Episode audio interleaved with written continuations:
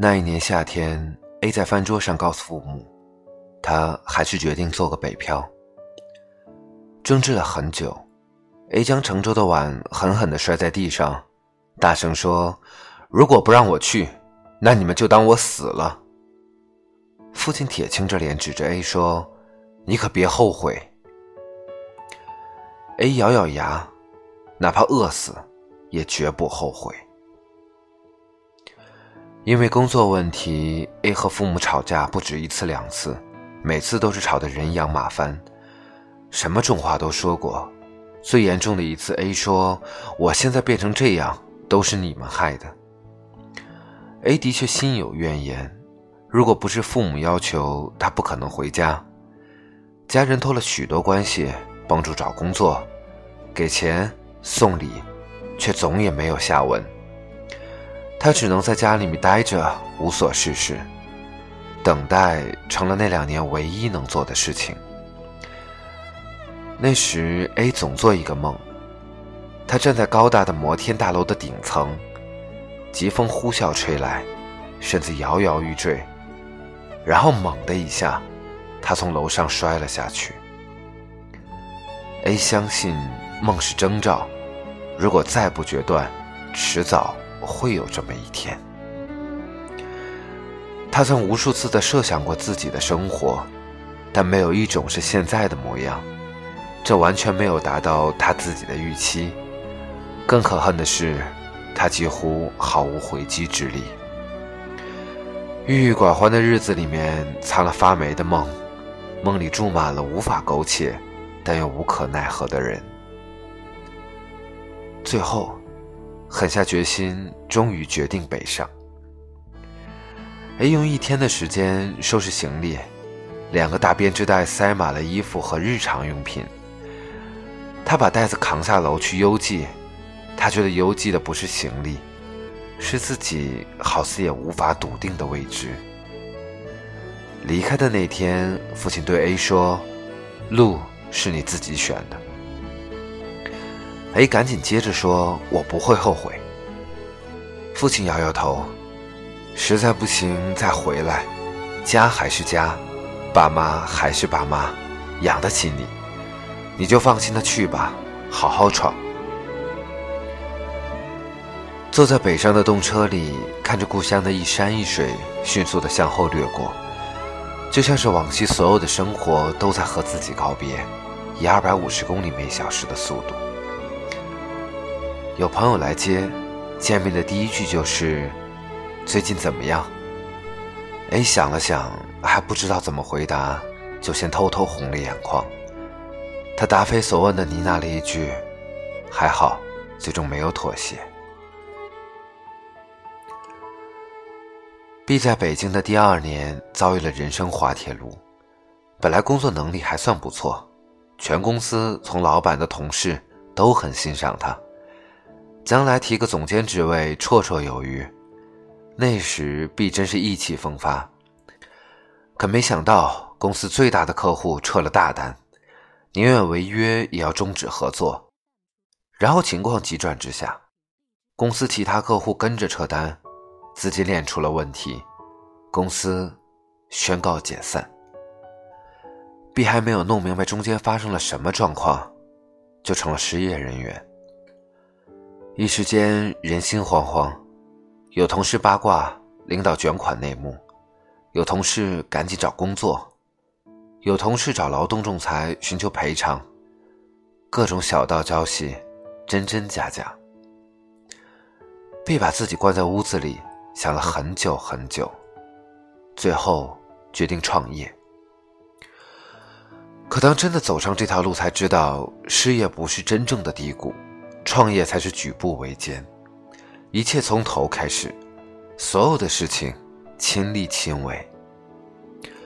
去拜访老客户，忍耐着各种无端的挑剔，一遍遍的修改创意方案，凌晨三点还在办公室加班，饿得实在胃疼就喝水，困了就趴在桌子上睡一会儿，第二天早上赶紧回家洗个澡，然后继续跑客户。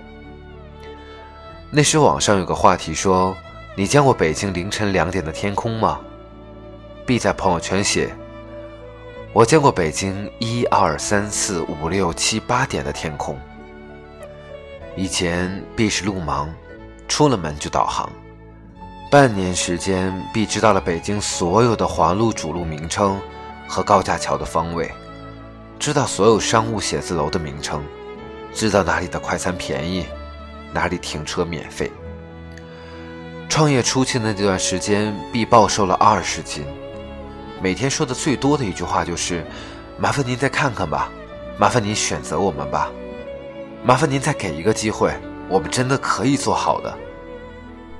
每次谈一个单子都磨破嘴皮，每次做一个单子都筋疲力尽。但必从来不在别人面前表现出任何脆弱。他看起来总是风风火火、雷厉风行。他心里很清楚，他还要养活一帮人，绝对不能倒下。必奉行一句话：只要自己不倒。大家才有饭吃。所有的梦想开始的时候都不过是平凡寻常，是人们一次次的加冕，为他镀上了金身。有一次压力实在太大，必找一个朋友去喝酒，见面寒暄客套，朋友笑着问：“最近怎么样？”比笑着说：“挺好的。”那天北京下了一场雪。他好久没有见过这么大的雪了。走在阴冷潮湿的北京三里屯街头，比心里怅然若失。他在想，该经历的都经历了，老天是不是该派点运气给我了？C 是一个运气特别不好的人，用他的话说，总也赶不上趟，永远后知后觉。实际上，C 也算不上一个倒霉的人，但确实和幸运不搭边。他总有一个感觉是比别人慢半拍儿，总也做不到自己期望中的样子。虽然每每最后的结果谈不上糟糕，但就是感觉不够理想，半吊子水平。C 说：“这可能是遗传吧，我父母就没这运气，到了我这依然没有。”我家人买体育彩票还中过几块钱，可我连个安慰奖都没中过。可 C 偏偏做的是创意类工作，必须要求他的想法时刻走在人前，这可让 C 吃尽了苦头。有段时间他失眠成瘾，焦头烂额。那时网上铺天盖地都是被同龄人抛弃的话题，C 自嘲：“我不是被同龄人抛弃。”我连追都没追上，谈不上被抛弃。在别人看来，C 每天活得很滋润，好的工作，体面的收入，还做自媒体。可只有他自己心里面知道，到底有多么的拧巴。有时坐在电脑前，盯着悠悠发光的屏幕发呆，一个字都写不出来。时刻都在怀疑自己：我自己到底在干什么？是不是要放弃？但如果放弃了，还能干什么？有半年的时间，C 处于一种硬着头皮的状态。每天工作之前必须给自己提气，猛灌鸡汤，才能鼓起勇气去面对一天的琐碎。C 不止一次的想过逃离，曾恰逢网上出现逃离北上广的活动，他也跟风买了一张机票去远方。可当他拎着行李下楼的时候，他又在想：我这是在干嘛？有意义吗？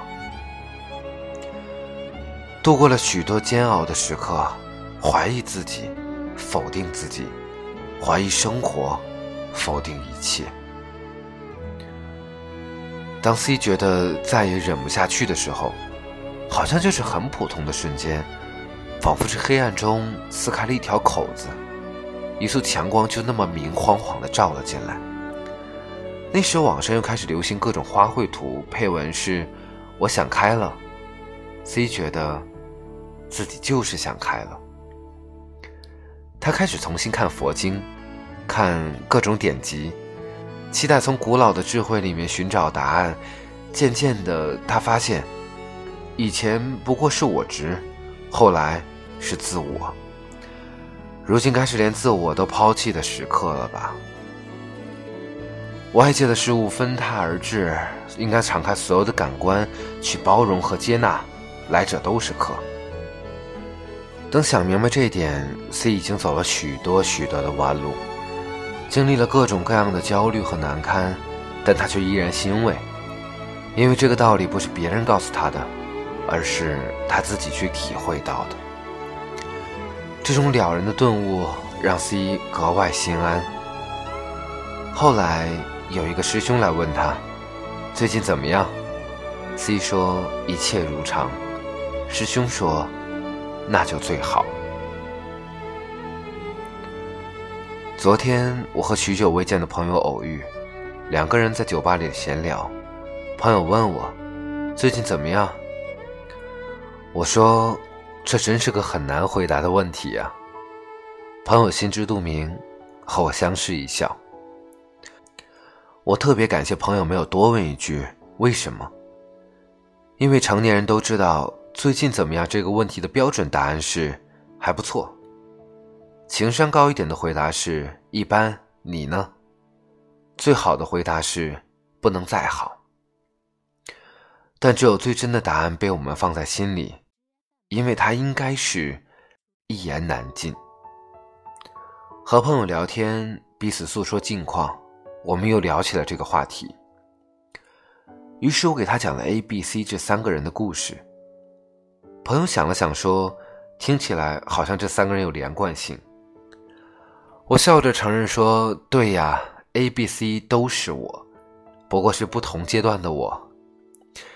打破的我，重塑的我，接纳的我。现在的我回头再看，往昔如烟。我一步步走到今天，与各种人过招，与生活过招，输赢参半。”充其量打了个平手。曾经眼里有春有秋，胜过山川河流；现在大风大浪趟过，眼里不仅有春秋，身上带着伤痕，都是一路走过的勋章。绕过山河错落，才知人间烟火，烟火也不能慰藉，却能寄仆仆风尘。清清朗朗做人，明明白白做事。我曾许愿做一个强大和优秀的人，也曾用力紧握身边的人事纷纷。现在我依然渴望自己强大，但最后成不了也没关系。成为我自己，我看就挺好的。不宜饭菜也未尝不可，可乐白水也能当酒和歌。凡此过往，皆为序章。我希望我们都是苦尽甘来的人。但愿殊途同归，我还能和你讲讲来时的路。这是一篇我非常喜欢的文章，也是最近看到让我感受比较深的文章。里面讲到三个阶段，我们在不同的阶段有打破，有重塑，也有对于自我的接纳。最近怎么样？真的是一个很难回答的问题。很难去回答，是因为我们每个人的际遇各不相同，经历很难得相同。此刻的你或许在南方，或许在北方，或许在任何一个地方。那我希望在最后的一首歌《北方》在这首歌里面，想想我们自己的生活。你最近怎么样？细数口袋里的青春，寥寥无几。没人知道我的名字，也不会有人提起，而我最后变成了那孤独的蚂蚁，厌倦了北平的生活，却又不知去哪里。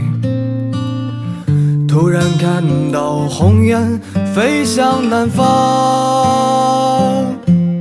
一朵野花随风摆荡，我乘着船儿逃离了故乡，随手撕碎了往事，还有你送的谎，直到我来到远方，孤独的海洋，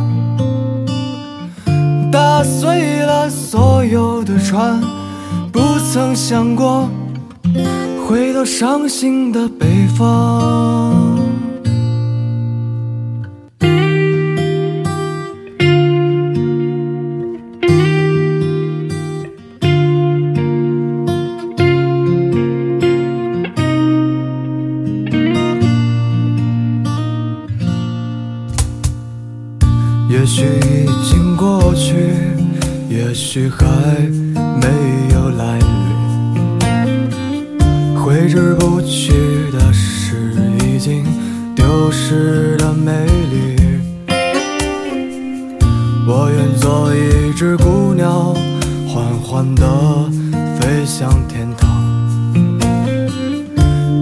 你的城市，去向南方。一朵野花随风摆荡，我乘着船儿逃离了故乡，随手撕碎了往事，还有你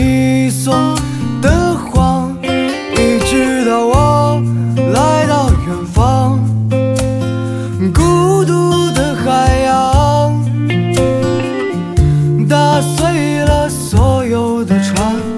不曾想过回到伤心的北方，一朵野花随风摆荡，我乘着船儿逃离了故乡，随手撕碎了往事，还有你送的谎，一直到我